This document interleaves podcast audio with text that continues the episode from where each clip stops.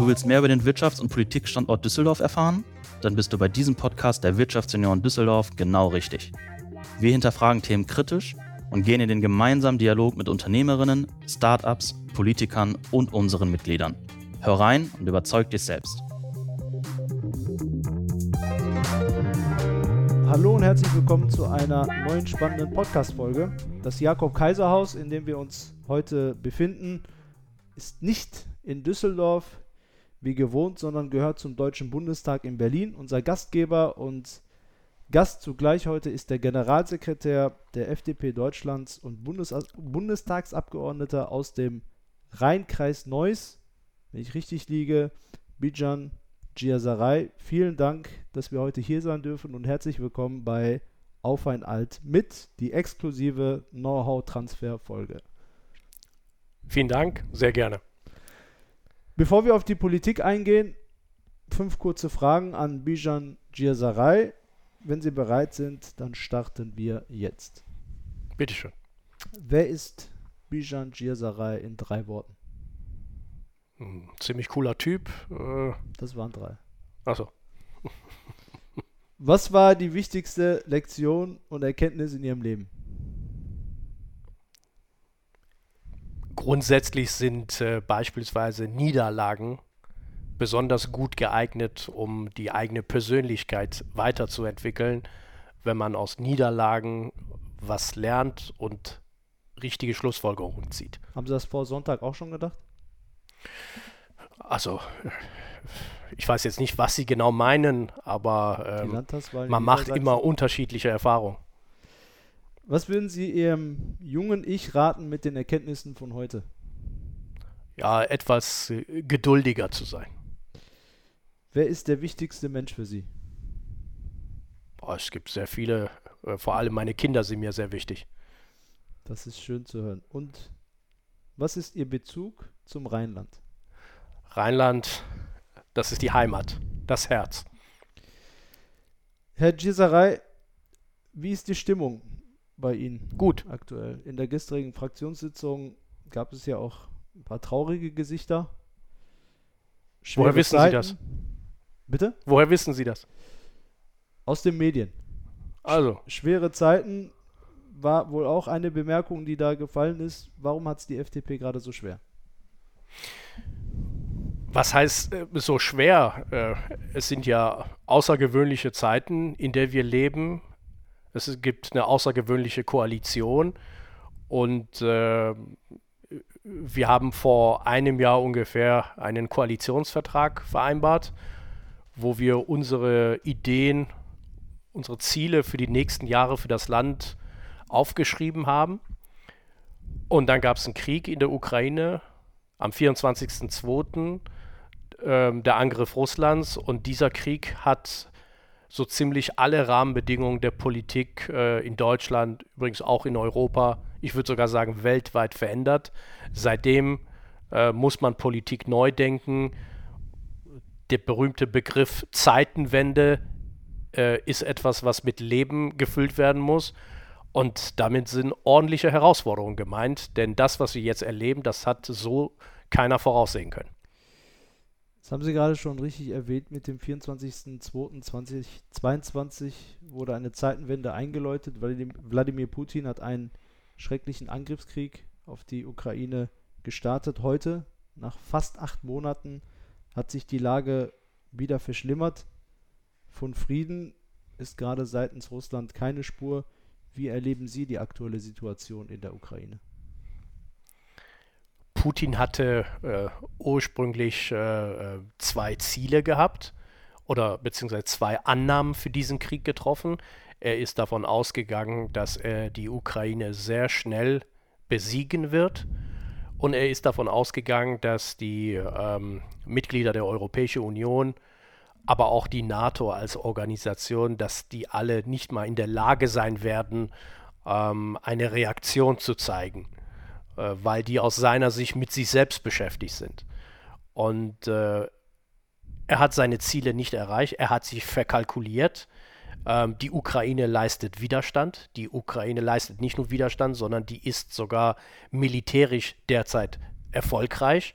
Und auf der anderen Seite, die sowohl die Mitglieder der Europäischen Union als auch die äh, NATO als Organisation haben, oder besser gesagt, der Westen hat in dieser Situation, ist in dieser Situation geschlossen aufgetreten und äh, unterstützt die Ukraine ohne Wenn und Aber.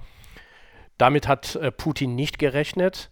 Und äh, ähm, der Krieg geht natürlich jetzt weiter. Ich würde sogar sagen, es gibt jetzt eine, wieder eine neue Phase des Krieges. Jetzt, wo die militärischen Erfolge äh, ähm, der russischen Armee ähm, wegbleiben, versucht man natürlich in die Phase überzugehen, um äh, die ähm, äh, Städte in der Ukraine gezielt mit Luftschlägen äh, anzugreifen. Das ist die äh, neue Phase des Krieges, um Terror, Verunsicherung, bewusst, dass man jetzt auch Zivilisten als Ziel wählt. Das ist die äh, neue tragische Strategie, die hier gewählt wurde. Und äh, deswegen gehe ich davon aus, dass übrigens auch dieser Krieg äh, noch eine Weile dauern wird. Davon gehen wir leider auch aus. Wir hoffen nur das Beste.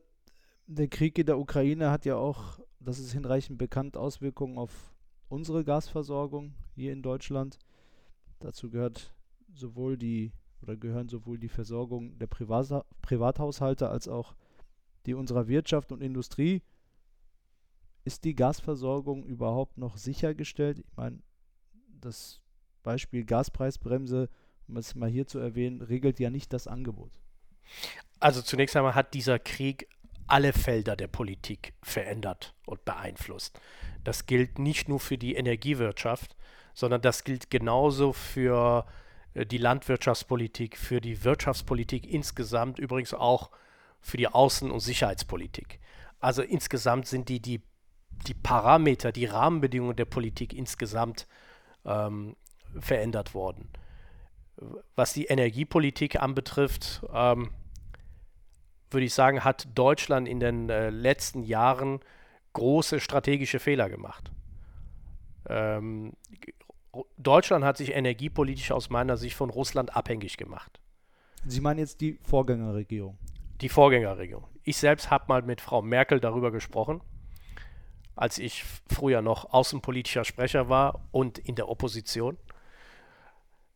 Und damals hieß immer die Antwort, Russland wird Energie niemals als Waffe einsetzen. Heute wissen wir ganz genau, dass genau das passiert. Russland setzt Energie als Waffe ein. Und äh, wir haben übrigens auch damals davor gewarnt, ein Projekt wie Nord Stream 2 äh, zu realisieren ähm, und haben das immer und immer wieder kritisiert. Wir haben hier gesagt, Deutschland isoliert sich hier ähm, das, was Deutschland macht, versteht niemand in der Europäischen Union, übrigens auch nicht in der NATO. Und unsere osteuropäischen Partner und Freunde haben uns immer davor gewarnt und haben uns darauf hingewiesen, ähm, was das für ein System ist, was das für ein Staat ist, äh, Putins Russland. Und diese sind von der Vorgängerregierung äh, ignoriert worden. Es ist immer darauf hingewiesen worden, dass beispielsweise Nord Stream 2 ein privatwirtschaftliches Vorhaben wäre. Aus der heutigen Sicht natürlich äh, ähm, wissen wir, dass das alles äh, falsch war. Die Akteure von damals sagen, sie waren naiv. Ähm, nur wir, diejenigen, die jetzt Verantwortung haben, müssen natürlich diese Fehler korrigieren. Also die Fehler, die Frau Merkel an der Stelle gemacht hat im Zusammenhang mit Russland, beispielsweise energiepolitisch. Diese Fehler mussten jetzt, muss jetzt die jetzige Regierung korrigieren. Und äh, das ist ein Prozess. Äh, wir haben, oder ich, ich persönlich habe das sehr schnell ähm, bereits schon vor vielen Monaten gesagt, wir müssen die Gasspeicher füllen und äh, wir sollten aufhören, Gas zu benutzen, um Energie zu produzieren. Ähm, und äh, uns war natürlich klar, dass die ähm, Entwicklungen im Preisbereich ähm, eine große Herausforderung sein werden. Ähm, Im Rahmen des ähm, ähm, Entlastungspaketes, wir haben ja drei Stück verabschiedet als äh, Bundesregierung, drei Entlastungspakete, ähm, da haben wir gesagt, dass beispielsweise mit Bezug auf Energie sich einiges tun muss. Wie unterstützen wir die Haushalte in Deutschland? Wie unterstützen wir beispielsweise bedürftige Menschen, Rentnerinnen und Rentner, Studierende? Was können wir im Zusammenhang mit Energie tun für die arbeitende Mitte in Deutschland?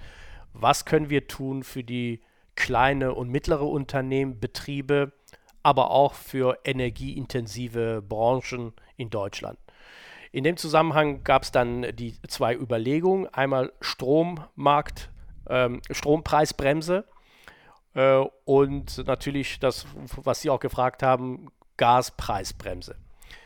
Ähm, bei dem Strommarkt äh, ist das ja so, dass das ein Eingriff ist in einem Markt, was, wo vorher kein Wettbewerb auch in dem Sinne stattgefunden hat, wo große Verzerrungen waren. Trotzdem ist diese Operation außerordentlich schwierig, ähm, weil man ja die sogenannten ähm, Übergewinne ja auch abschöpfen will.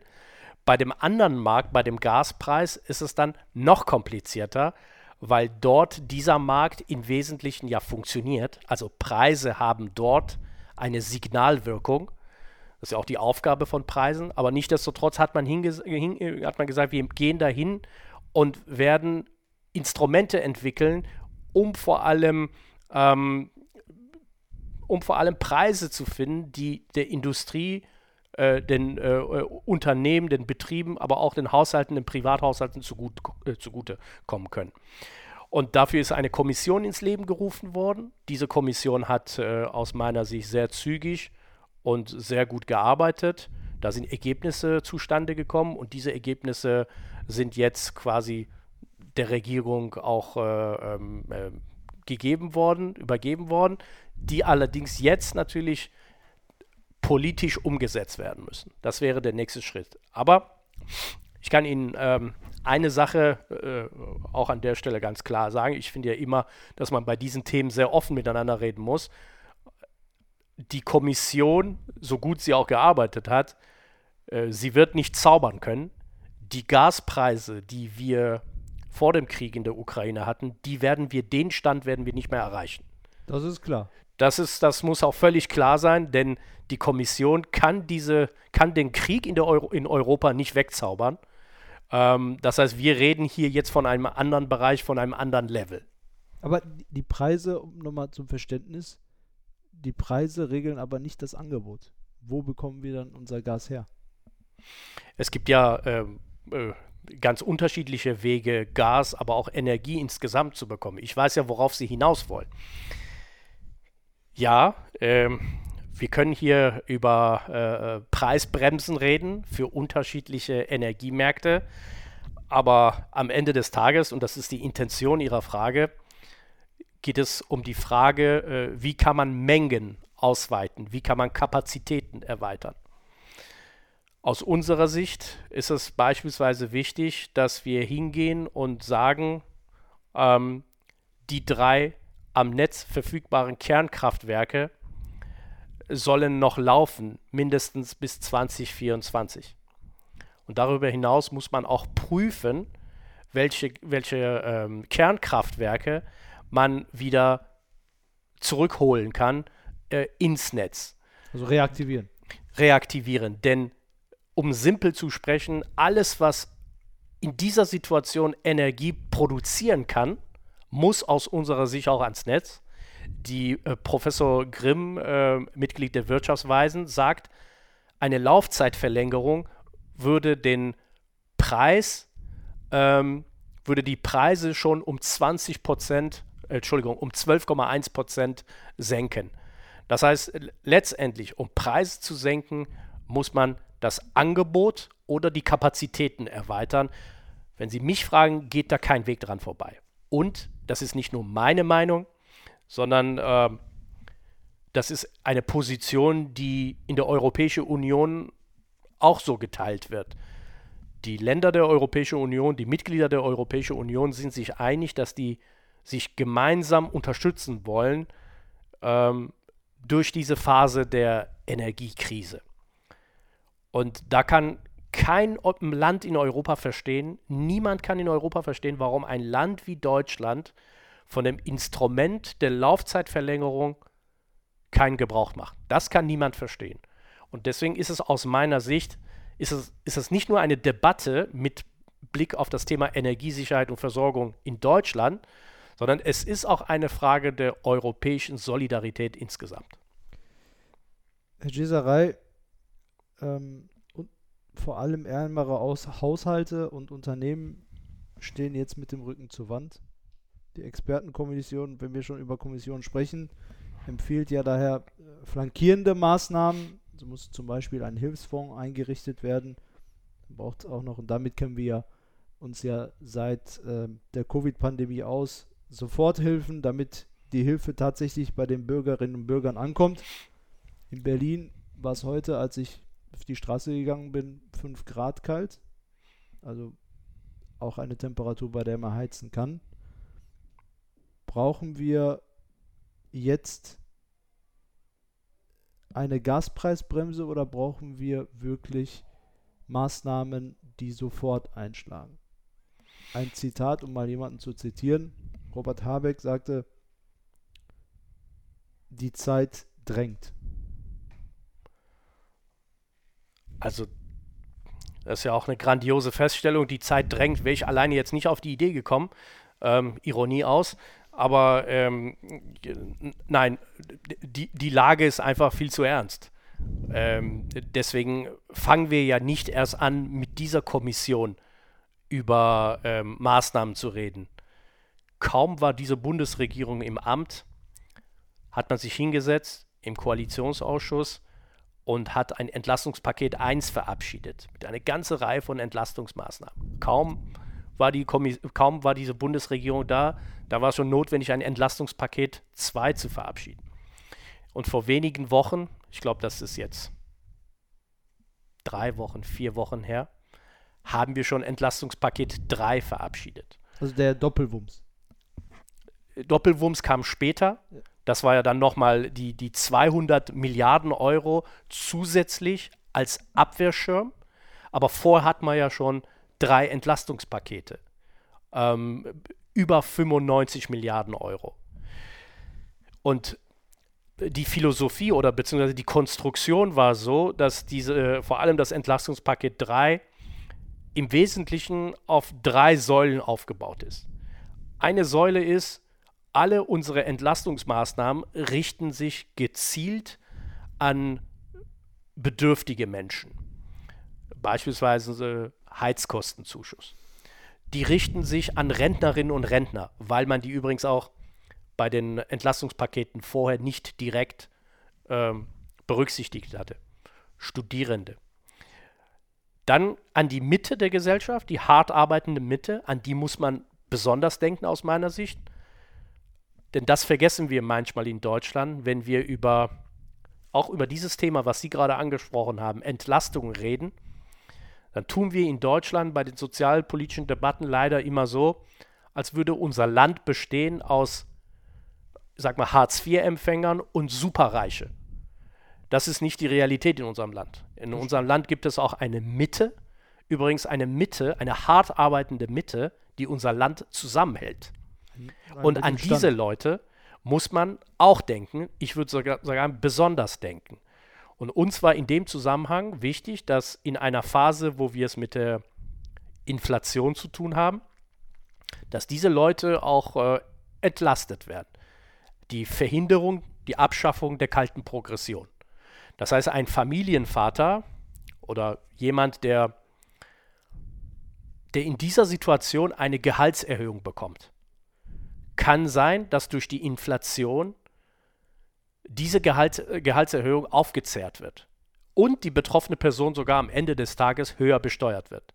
Das ist aus meiner Sicht, aus unserer Sicht ungerecht und da muss sich was tun und da haben wir gesagt, deswegen die Abschaffung der kalten Progression, das ist eine absolute Notwendigkeit. Das war gerichtet die Säule an die Mitte. Dann nehmen wir die dritte Säule, gerichtet an ähm, Unternehmen, Betriebe, energieintensive äh, äh, Branchen da gab es ja auch eine ganze Reihe von Programme, wo man gesagt hat, die machen wir, Unterstützungsmaßnahmen, übrigens auch Maßnahmen, wo man auch eine gewisse Erfahrung aus der äh, Corona-Zeit, aus der Zeit der Pandemie hat. Und man ist hingegangen, auch noch ein, ähm, ähm, Energiekostendämpfungsprogramm, so nennt sich das auch noch dazu begleitend eingeführt. Das heißt, es ist schon, es ist schon einiges passiert. Ich will jetzt nicht die Wortwahl des Kanzlers benutzen, aber der Bundeskanzler legt ja auch bei jeder Gelegenheit Wert darauf, ganz deutlich zu sagen, niemand bleibt in diesem Land in dieser schwierigen Situation allein. Und äh, deswegen habe ich vorhin zu Ihnen gesagt, bei einer der ersten Fragen, ähm, dieser Krieg hat die Rahmenbedingungen der Politik dramatisch verändert. Das ist eine Situation, damit hat in der Form niemand gerechnet. Unser Land war noch dabei, die Folgen der Corona-Pandemie, die wirtschaftlichen Kosten der Corona-Pandemie, über die sozialen Kosten braucht man jetzt nicht zu reden, aber die sind übrigens auch enorm. Bedauere, dass, das, dass da so wenig darüber gesprochen wird. Aber unser Land war gerade dabei, sich mit den Folgen der Corona-Pandemie zu beschäftigen. Und dann kam noch dieser Krieg dazu. Also da können Sie sich vorstellen, wie groß diese Herausforderungen sind und vor allem, was für ein Druck da auf diese Bundesregierung lastet. Wir haben ja, das haben wir, das haben Sie auch gerade schon gesagt, wir haben ja nicht nur ein Gasproblem, sondern auch ein, Stro ein Stromproblem. Grüne und FDP haben ja eine andere Auffassung über die Laufzeitverlängerung der AKWs. Jetzt schaltet es heraus, dass mindestens an einem AKW noch Reparaturen durchgeführt werden müssen, falls noch nach dem 31.12. Strom produziert werden soll. Von der SPD hört man zu dem Thema nicht viel. Die CDU sitzt in der Opposition, da ist es meistens nicht äh, rele sehr relevant, was man sagt. Wer steht gerade wem im Weg? Nein, darum geht es nicht. Ähm, diese, das ist ja eine Koalition, weil sie ja die Grünen und die äh, FDP und die SPD angesprochen haben. Diese drei Parteien bilden eine Koalition. Das ist aber keine Fusion. Äh, hier sind völlig unterschiedliche Parteien zusammengekommen, die das Ziel haben, das Land zu, gemeinsam zu regieren, durch diese Krise zu führen und nach vorne zu bringen. Und ich denke, das ist keine Überraschung, wenn ich sage, dass diese Parteien ja auch unterschiedlich aufgestellt sind. Das ist bemerkenswert, dass man die drei Parteien an einen Tisch gekriegt hat. Es ist, ja, ja, es ist gut, dass Sie das sagen. Äh, ich muss das immer wieder gegenüber Journalisten auch noch erklären, ähm, wie unvorstellbar, dass diese Konstellation noch vor anderthalb Jahren wäre. Wer hätte das gedacht, dass diese Konstellation mal auf Bundesebene zustande kommt? Sie haben ja Olaf Scholz auch neu kennengelernt, sagte Christian Lindner. Ja, ja. Der Koalitionsverhandlungen. Mhm. Ich habe einige neu kennengelernt, äh, ähm, aber äh, trotzdem darf man nicht vergessen, dass diese Parteien unterschiedlich sind. Es heißt dann sehr oft in der medialen Berichterstattung, äh, die streiten sich, die sind sich überhaupt nicht einig, schon wieder ein Konflikt innerhalb der Koalition. Äh, das sind Auseinandersetzungen um Sachthemen. Ähm, und ich finde, es muss, es ist legitim, wenn sich politische Parteien oder politische Partner ähm, oder Wettbewerber intensiv auseinandersetzen um den besten Weg, um die beste Lösung für das Land. Und ich will ja Ihre Frage sehr konkret beantworten, weil Sie ja die Laufzeitverlängerung angesprochen haben.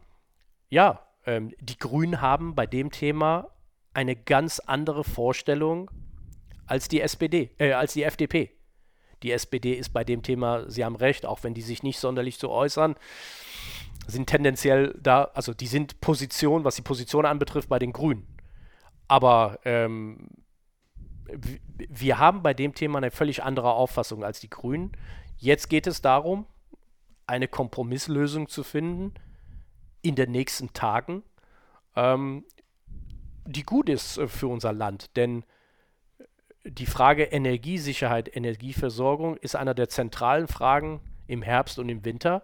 Und nicht nur in diesem Jahr, sondern auch im kommenden Jahr. Und wir haben ja gerade vor ein paar Minuten gesagt, ähm, wir müssen alles dafür tun, um die Menge zu erweitern, um die Kapazitäten zu erweitern, damit wir auch die Preise senken können, als wir vorhin über die Preise gesprochen haben.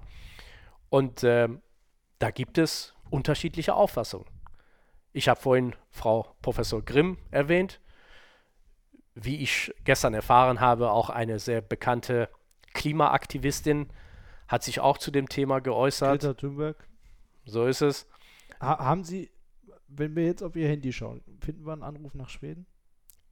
Nein, äh, äh, ich, äh, ich habe das ja auch nur zur Kenntnis genommen. Also ähm, nur, äh, es ist ja es ist ja ähm, nicht falsch, sich diese Argumente anzuhören. Denn ähm, die Laufzeitverlängerung ist ja wichtig für die Energiesicherheit und Energieversorgung. Die ist wichtig für das Thema Preise, worüber wir gesprochen haben, worüber wir aber nicht gesprochen haben. Und was auch relevant ist, vor allem besonders relevant ist, ist natürlich das Thema die, Aus die klimapolitische Auswirkung. Wir vermeiden ja auch CO2-Emissionen. Es kann doch nicht sein, dass wir sagen, wir gehen jetzt bei der Kernenergie raus, aber gleichzeitig werden wir bei Kohle wieder einsteigen. Und da sagt äh, Frau Thunberg, klimapolitisch ist das der falsche Weg. Ähm, auch was die Emissionen anbetrifft. Und das ist ein Argument, was aus meiner Sicht äh, bei dieser Debatte auch berücksichtigt werden muss. Aber wie gesagt, das ist, das ist, hört sich sehr leicht an, wenn wir darüber reden. Das setzt voraus, dass jetzt äh, noch harte Debatten stattfinden werden. Diese Woche, nächste Woche. Denn eins ist klar, wenn wir das ändern wollen, müssen wir das Atomgesetz ändern. Ähm, Im Atomgesetz in Paragraph 7 sind ja die äh, unterschiedlichen äh, Phasen definiert, Ausstiegsphasen definiert. Und da ist natürlich auch diese Vorgabe, dass Ende dieses Jahres dann auch die drei vom Netz gehen. Deswegen ist, besteht jetzt auch die Notwendigkeit zu handeln und an dem Gesetz ranzugehen. Das war es auch schon mit unserer Folge mit dem Generalsekretär der FDP Deutschlands, Bijan Giasaray. In der nächsten Woche geht es dann um die Themen Energie und Digitalisierung. Wir freuen uns auf euch und wünschen euch eine schöne Restwoche.